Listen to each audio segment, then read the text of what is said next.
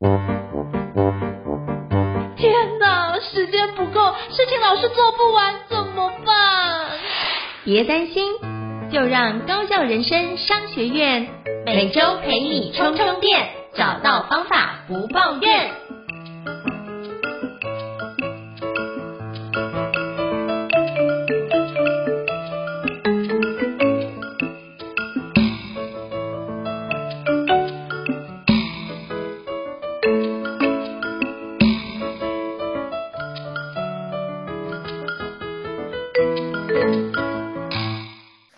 大家好，我是赵英成，欢迎大家来到高效人生商学院职人访谈节目。那我过去我们是不是都看到非常多的纪录片都很棒？包含之前我看到三郊以来，我觉得哇塞，这么漂亮的一个台湾的一个景色，就觉得超棒。所以我就觉得能够把台湾或是周遭人生的很多的一个故事都给记录下，我就觉得这超厉害的。那今天我想要访问一个我心目中我觉得非常佩服的一位导演，也就是黄瑞仁老师哦。虽然说他现在也是也是畅销书的作家，可是我觉得他另外一个角色就是纪录片的导演。那我今天想要就是访问瑞仁老师，邀请他来跟我们分享一下导演之路的甘苦谈哦。那我们欢迎瑞仁老师。Hello，瑞仁老师，你好。Hello，呃，赵老师以及各位听众，大家好，我是故事超人瑞仁。是非常感谢就是瑞仁老师的莅临哦。那是不是可以邀请瑞仁老师简单做一下自我介绍，让大家可以多认识你一些呢？好，我是瑞仁哈，然后我我其实我的背景，我念的是工程背景，然后我在科学园区也待过一段时间，大概将近十年的时间。在那之前，其实也当过职业军人，哦，三年半的志愿役的军官。离开园区之后，我就往影视制作发展。那呃，我我选的题目大概就是朝比较。不是拍电影的哈，因为拍电影的资金等等。那我后来就在思考，就是说我的专长，我擅长与人沟通，我喜欢观察细节。那不管是广告或者是纪录片，都是我可以发展的方向。所以这十五年的期间，我都在这一条路上为客户编剧啊、拍片啊等等，大概都是做影像以及说故事的工作。当然也因为说故事这件事情很有趣啊，后来也继续延伸到。哎，我也成立一个大概到目前为止大概两年多的 Podcast 节目，哎，到今天差不多要准备上架两百集，里面有很多的故事，有很多透过声音来传达故事。那我自己也在学校做一些教书，因为我觉得我的这些包含影视工作，那包含后来我自己也学了这些管理的东西，那怎么样把故事行销，或者是跟管理面的东西传递下去给学生，那我也在学校做了一些呃教学，以及在有一些企业或机关希望我做一些座谈啊或分享啊，这些都是我的工作之一啦。很多人会把它说，哎，这是一个斜杠或跨域，可是我觉得它是有一个核心脉络。其实故事就一直是我的核心，就是我不断的透过故事在展延出来的一些。附加价值的东西来变成是我的人生的一部分，所以这个是我目前。当然，最近正好有一本新书叫做《把自己活成好故事》，其实也是把故事的一些价值，或者是故事的脉络或结构，把它整理在书里面，让大家能够回顾过去，呃，拆解过去。那目的也是希望说，透过看过去，让自己能够有更好的未来。非常感谢瑞老师给我们介绍。那我也想要。好奇想要请教瑞恩老师，就是是不是也邀请分享一下，就是从你离开台积电稳定工作之后，是什么样的原因让你踏上了导演之路呢？好，我觉得像我昨天正好在想一件事情，就是我这本书我要、嗯、我要送给以前我台积电的主管、大主管、小主管啊，因为我觉得台积电是孕育我人生非常重要的地方，因为它让我有机会站在世。巨人的肩膀看世界。当初我要去台积电的时候，嗯、就是有一位朋友说：“哎，你一定要去。”我在想说：“我一定要去嘛？”他说：“对，因为你这一辈子一定要有一个机会站在巨人的肩膀看世界。”我非常感谢这位朋友的这样子的这句话，让我真的很认真的呃到台积电去面试。然后，当我书里面就写了说啊，我我去我去这个面试这个过程也是要一个说一个故事给长官听哦。那我在巨人的肩膀看了世界之后，其实我自己在做创业或者是导演这条路的规划，其实会不太一样。那哪些不一样呢？其实就是说，呃，第一个我在思考就是说，那那我是只能拍这种这种爱情故事吗？这种生活故事吗？还是我要做什么？我后来觉得说，每个人都有自己的一个专长啊，或者说自己比较有经历过的地方。我在做导演这一块的时候，早期其实能够比较抓得到市场，能够让我们维持生存的，其实不是纪录片，因为纪录片不容易快速的产生金流，因为纪录片。简单来讲，要有人出资愿意让你去拍一部纪录片，你才会有这这个机会，又可以做喜欢的事情，又有钱收入。那最快的方法反而是帮客户代工做广告的影片。那尤其我在创业那段时间，二零零八年到二零一二年那一段时间，正好台湾的影音的产业快速的、快速的这个冲上天哦。我还记得二零一二年那时候微电影当红，所以我拍了很多微电影。帮客户制作微电影，那其实微电影是一种广告行销或者是故事行销的概念，所以我那时候做了很多这样的事情，一直到后来我在不断的在做这些广告跟这些拍片的过程当中，那我觉得我我的个性是更喜欢仔细的去记录真实。纪录片的市场里面有几位很台湾很棒的导演，比如说呃一直在帮我们天在天上守护大家，自己也到天上的齐柏林祈祷。看见台湾就是非常棒的纪录片，我每次看到看见台湾，我都会就泪流不已，因为我觉得台湾这么美的地方，这么棒的地方，当然也很谢谢祈祈祷在整个过程当中带给我们的影像。那还有另外一位是啊、哦，好棒，这个我看到赵老师我所认识的齐柏林这本书哈，祈祷离开的时候，呃，包含他的公那个什么他的追思会我都去了啦，然后我跟祈祷对话过，然后我曾经跟祈祷问说。因为祈祷不是看到一些台湾的问题嘛？他说我我呃要看到台湾的美丽，也要看到台湾的哀愁。哦，那我就问他说，那我们导演们我们可以做到什么程度？比如说环境这件事情，祈祷很简单的一句话，他说让大家看见就够了。我我霎时间我也是思考这句话想了很久，就是比如说我看到那么多的人，或者是这个社会，或者是环境的问题，那。我们做影像记录，我们我们到底要改变它什么？后来我们发现说，人的力量有限，我们光是让人看见这件事情就非常非常的足够。那我我举一个小小的例子，就是说有一阵子我曾经参与联发科的一个影片制作，那影片拍什么呢？不是拍联发科，是拍乡下的小朋友，那他们在参与科展的一个过程。嗯、这个在我的书里面的呃第一幕的第七节有提到这件事情。那我就看到什么？我看到台湾的教育力量是如此的伟大，那个力量很庞大，可是没有人看到。为什么？因为你在一个偏乡，你知道吗？一个老师带带十几个小孩，他们在做教育翻转教育的事情。我我可以做的事情是我看见了，然后我把它记录下来，然后因为。背后我们刚才讲嘛，纪录片背后必须有人去支持嘛。那像基金会就是这种支持的力量，所以我透过基金会这样的资源，去把这一切的东西做成一个袋子。我我看了非常的感动，你知道吗？那个老师为了带小朋友能够翻转他们的学习的意愿，然后让学习更有趣，然后比如说他们探索浊水溪，那我本来老师找我合作，我想说浊水溪啊，他们就在那个那个。他们叫彰化水尾国小，而、啊、不就是水尾就是浊水溪的尾巴嘛？我想说啊，就是浊水溪出海口嘛。结果老师说，我们来合作，我们要来教小朋友拍纪录片。那、啊、我是拍纪录片的人，所以我去教小朋友拍纪录片嘛。我去了之后才发现，浊水溪的源头在南投，在合在合欢山，在玉山，所以那一段其实是整个记录，就是。小朋友训练小朋友去记录他们自己在探查浊水溪的这整个纪录片。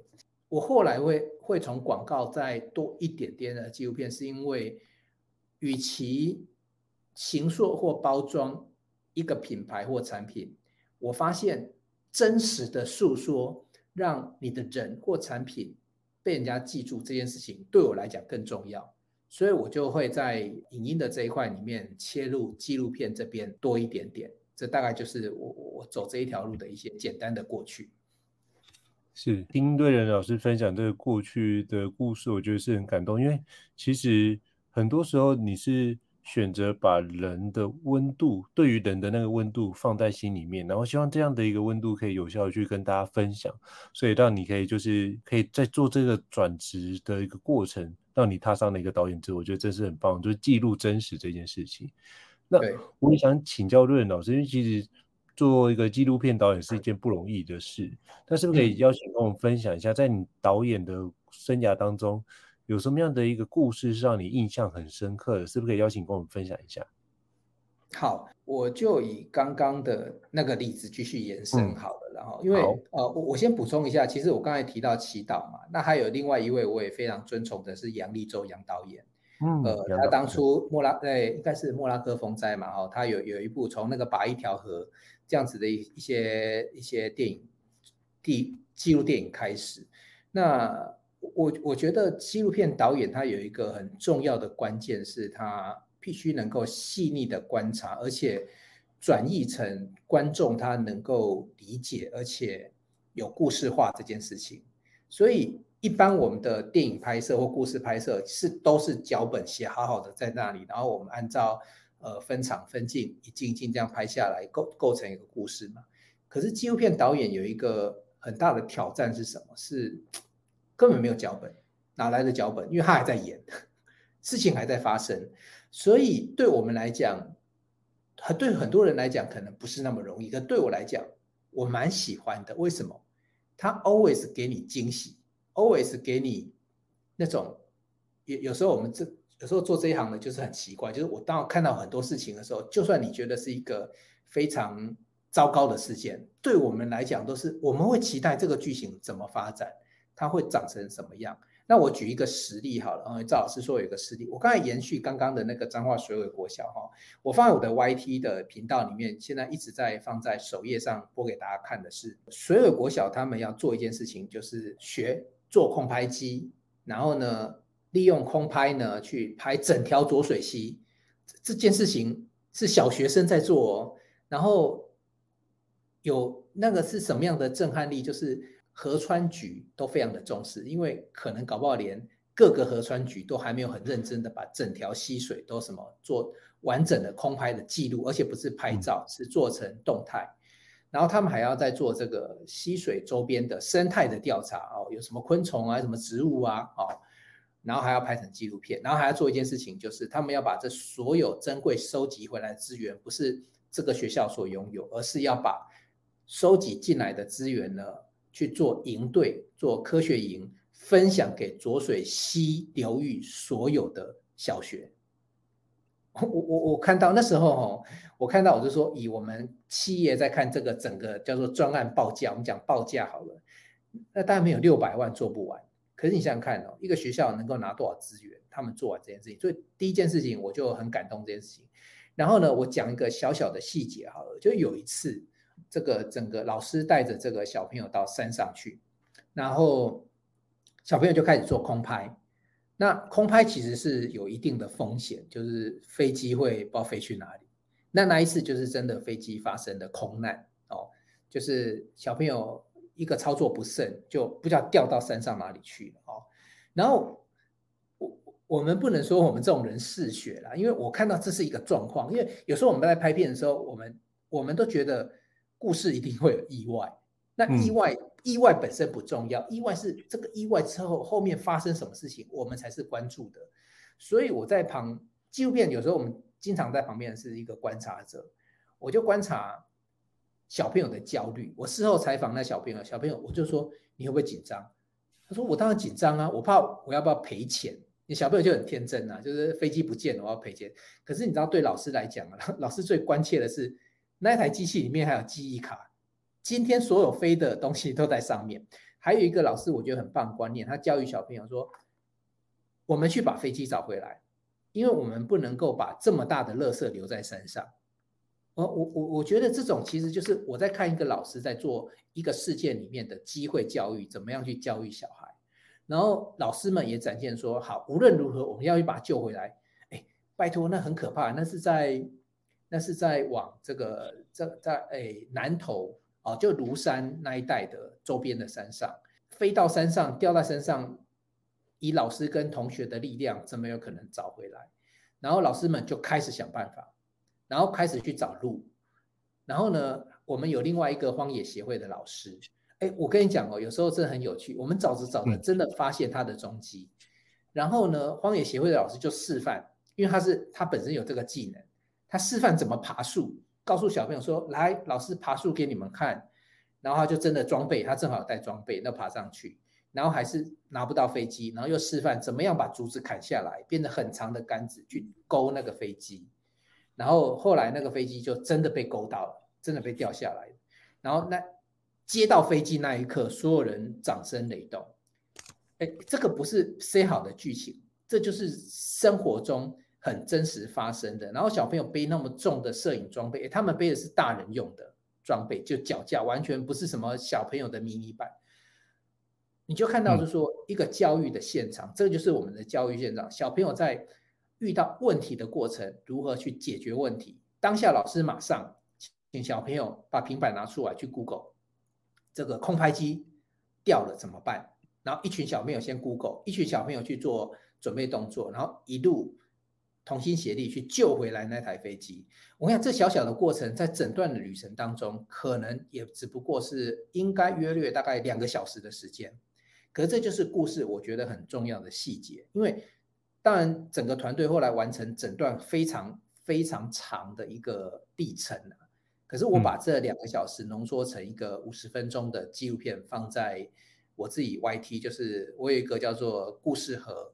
哦，故事超人的故事盒这样的频道上面，那我一直把它放在首页，因为我觉得这个是教育，就是这些小朋友不是坐在教室里面，他真的在山林里面，他也不是说什么去丛林探险，可是他就必须做这件事情，去把飞机救回来。嗯、我相信这些小朋友在自他的人生当中，叫做呃问题解决这件事情，在内心会萌芽，会记得曾经有老师教他们一步一步怎么拆解问题，然后怎么化成行动，最后。不可能的事情，最后变成可能。我觉得这个这这个故事是一些一个小小的桥段，但是我觉得蛮值得分享给大家的。我觉得这个故事真的是非常的动人。我到时候会把就是这一集的那个影片纪录片，然后放在这个这一集 podcast 的资讯栏位当中，就可以让各位听众可以好好的去欣赏一下。如果把那个飞机找回来，我觉得那个故事真的是。很动人，就是如何让孩子能够坚持不懈、努力不懈，然后把这个东西找到。虽然说对很多人来说这是一件小事，可是我觉得就是因为这样的小事，可是却令人印象深刻，可以让带给孩子很大的一个动力，去面对人生很多未来的困境哦。我觉得这也是我很喜欢看纪录片的一个起始的那个动机哦。嗯没有，我我我就说，其实每个导演其实在自己有自己喜欢的领域啦，哈，以及专长的领域。那我自己喜欢的就是在这些小小的这些记录的观察，因为那非常的真实。那或者是换个角度讲说，写脚本这件事情，反而其其实做纪录片最大的特点是什么？就是说，他最花功夫的不是写脚本，因为它是一个企划，没错，可是必须有企划。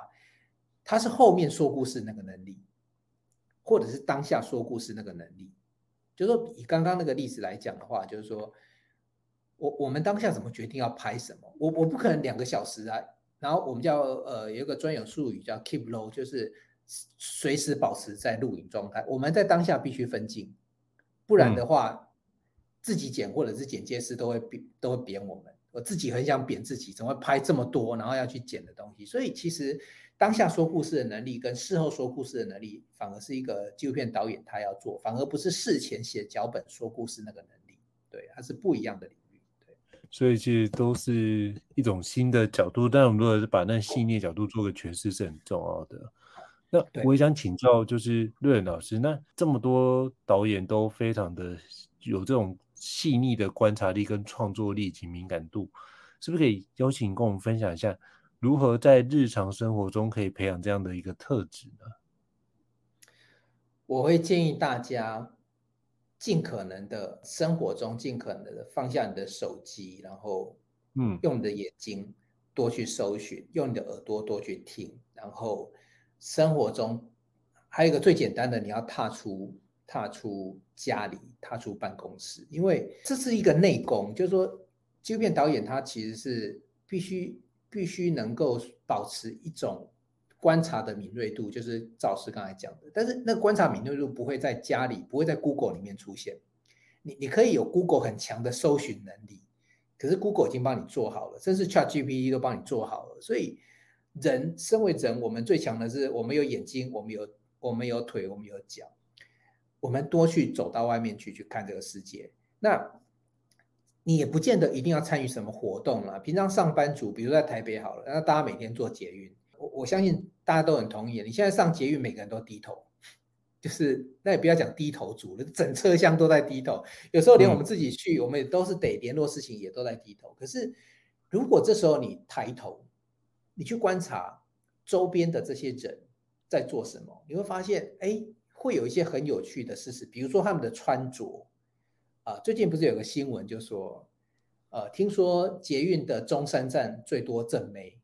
这就是一个观察跟统计 出来的结果，就是哦，听说很多的外国来台湾来的正妹都喜欢到这一带，因为可能有很多衣服可以逛啊，什么之类的。既然有这么多美好的风景，包含正妹了，那我们为什么不多花一点我们的时间、我们的眼睛去观察他们？也就是说，用眼睛看，用耳朵听，其实就最简单的训练，它就会训练自己的敏锐的观察度。然后还有一件事情是，也我觉得也蛮重要的。看完听完之后，这是输入嘛？很重要的另外一件事情是输出。什么是输出呢？并不是一定要写一个文章或发一个部落格，而是比如说你看完之后，灵机一闪，有一句什么话，或者是有一个什么我们讲文案，或者是金句，或者只是一个感动。我们现在手机都很方便，这时候就要低头了。但低头并不是为了去滑你的脸书，而是把你刚刚的事的事件呢，透过我都是用手机记录，因为我们走在路上要拿一个笔记本写来再写一行字，这件事情它挑战比较高。可是拿起手机，开启里面的呃记事簿系统，写下简单的一句话，故事很关键。即使纪录片都需要故事，那故事很关键的又是它的底下的最小的单位。叫做素材，那素材又是由细节累积起来，所以有时候我们走在路上看到一些事情，有一些灵光乍现的时候啊，一定要赶快的有机会把它记录下来。那我自己有时候把它转化成文案，所以我常常在开玩笑说，我这辈子可能不太会有人会帮我写一个什么瑞人语录，那我就自己写。所以我经常在我的记事本里面呢、啊，会，我现在大概有我统计过，大概六百多句的我自己写出来的的语录。那这些语录其实有时候会化成一个故事，有时候在比如说我们在拍片，或者是我在写文章的时候，它就可以是一句金句，或者是像我在书里面有很多叫做好呃好事好事，就是呃故事铅笔盒，然后旁边有一个就是呃活成好故事，那里面有些东西其实就是我平常的记录。那这对于自己在所谓的记录观点，或者是在写故事的时候的帮助，其实都还蛮大的。所以简单来讲，输入实地走出去，用眼睛看，用耳朵听，输出当下的感动跟激动，化成文字，赶快先记录下来。呃，这样子的一个小小的训练，会有助于自己能够多一点点的生活中的素材，可以去做记录这件事情。所以就是放下手机。用你的五五感先观察一下这个世界，然后接下来再拿起手机，透过你的五感去了解这个世界，然后透过手机去记录你所体验到的一切。我觉得这个过程可以让我们在这个创造力，或者是对于人的细腻的敏感度，可以做很好的养成啊。我觉得谢谢瑞老师的介绍。嗯、那我也想请教瑞仁老师哦，那在过程中做导演，一定会有就是看到。拍出来的影片、纪录片，对于很多观众来说，会有很多的感动，这是非常棒的一个有成就感的事情。嗯、那做纪录片导演应该有一些比较低潮的状态，那是不是可以跟我们分享一下，大家有哪些低潮状态，以及您都怎么样去克服这件事情的？我我们撇开比较商业的不谈好了，什么资金不足啊，嗯、什么这个东西，嗯、我觉得你所有的作品都希望被看见。嗯，那纪纪录片有一个很大的障碍啦，也不算障碍，就是它就有一点点麻烦，就是说它不是那种商业市场上很快被接受的，所以你看到大家一听到纪录片就觉得啊，等下会不会很想睡？这经常会发生的。嗯、那我觉得有时候我在做这些事情的时候，因为有时候纪录片它纪录片在台湾还是小众市场，其实就全世界来讲还是小众市场。所以你去看 Netflix 啊，你看最多追最多的什么韩剧呀、美剧呀，其实其实都是故事形态的，就是很能够有故事结构的。我觉得你说会会遇到的的困难或低潮是，你拍出来，然后可能搞不好你都免费给大家看的，都还不见得会有流量。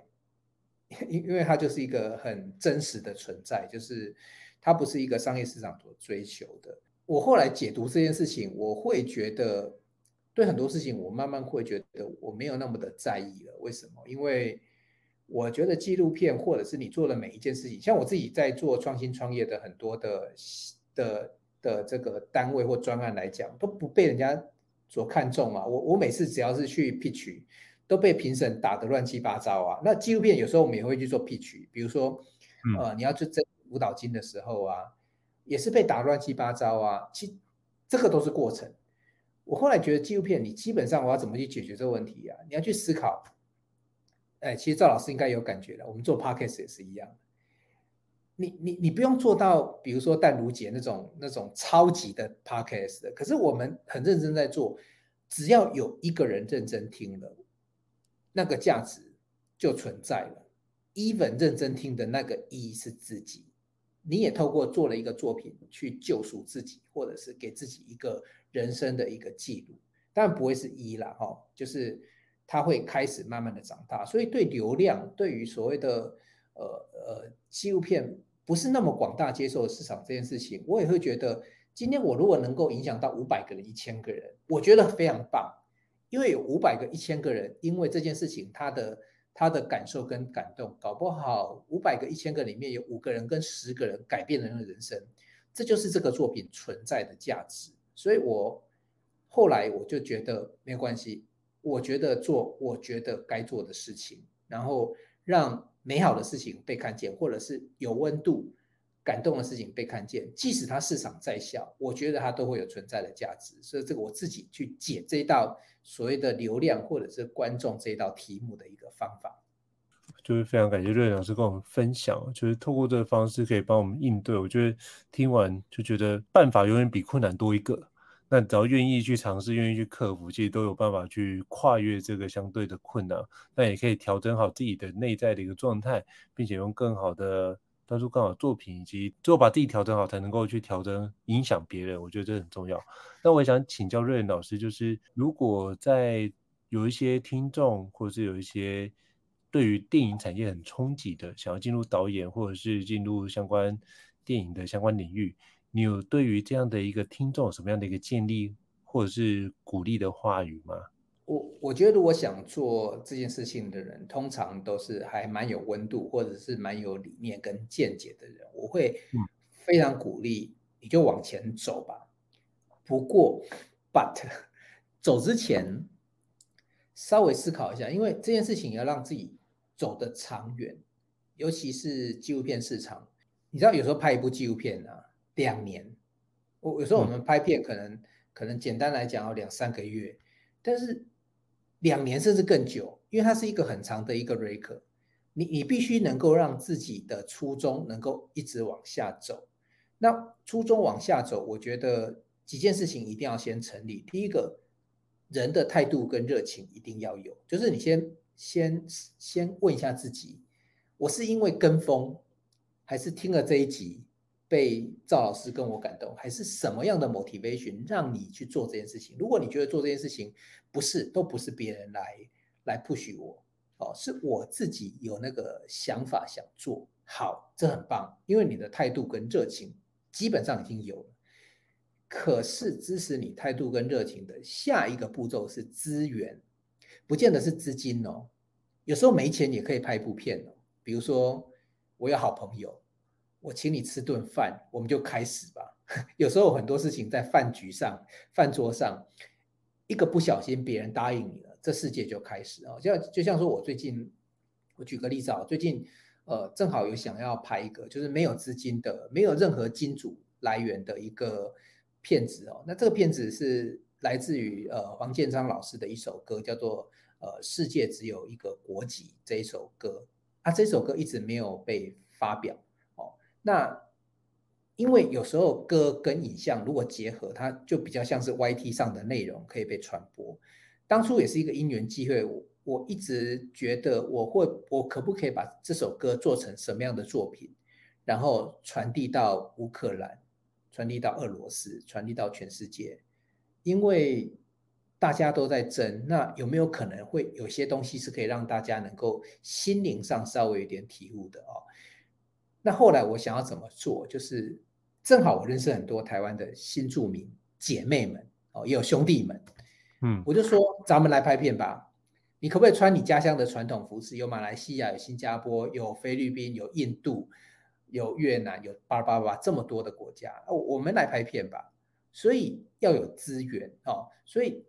要请大家去思考一件事情，就是说，我觉得钱反而不是最关键。有些人认为说，好，那我要拍片，我要募资，那我就写一个计划去找补助，然后或者是啧啧募资，那是一个方法，没有错。你有钱，你当然就可以找人啊做事情。可是没有钱就找资源，没有资源的话，你就要去想办法去思考，我要怎么样让我的热情跟态度延伸。哦，那另外一个建议是说。如果你自己能够有建立一个被动收入系统，也就是说，不要指望你做这件事情会给你有收入，而是我有其他的长期稳定的收入，我再拨一点点的资资金到这边来，然后资源呢，想办法一定要与人为善，然后我刚才讲嘛，除了踏出去可以观察世界，训练敏锐度，当你踏出去的时候，你也不但在做好事情的时候，宇宙会派人来帮你。所以，当我想做这件事情的时候，假设我今天我一个宏大的愿望，假设我用一首 MV 来结束乌克兰的战争，我当初是这样喊的，没有错。如果这件事情要让它发生，那你看新著名的姐妹们，每个人都举手说：“老师，我可以。”老师，我的场地，我们一起来拍。本来需要资金的，都会转化成资源。所以，能够与人为善之后建立的人脉节点，能不能化成？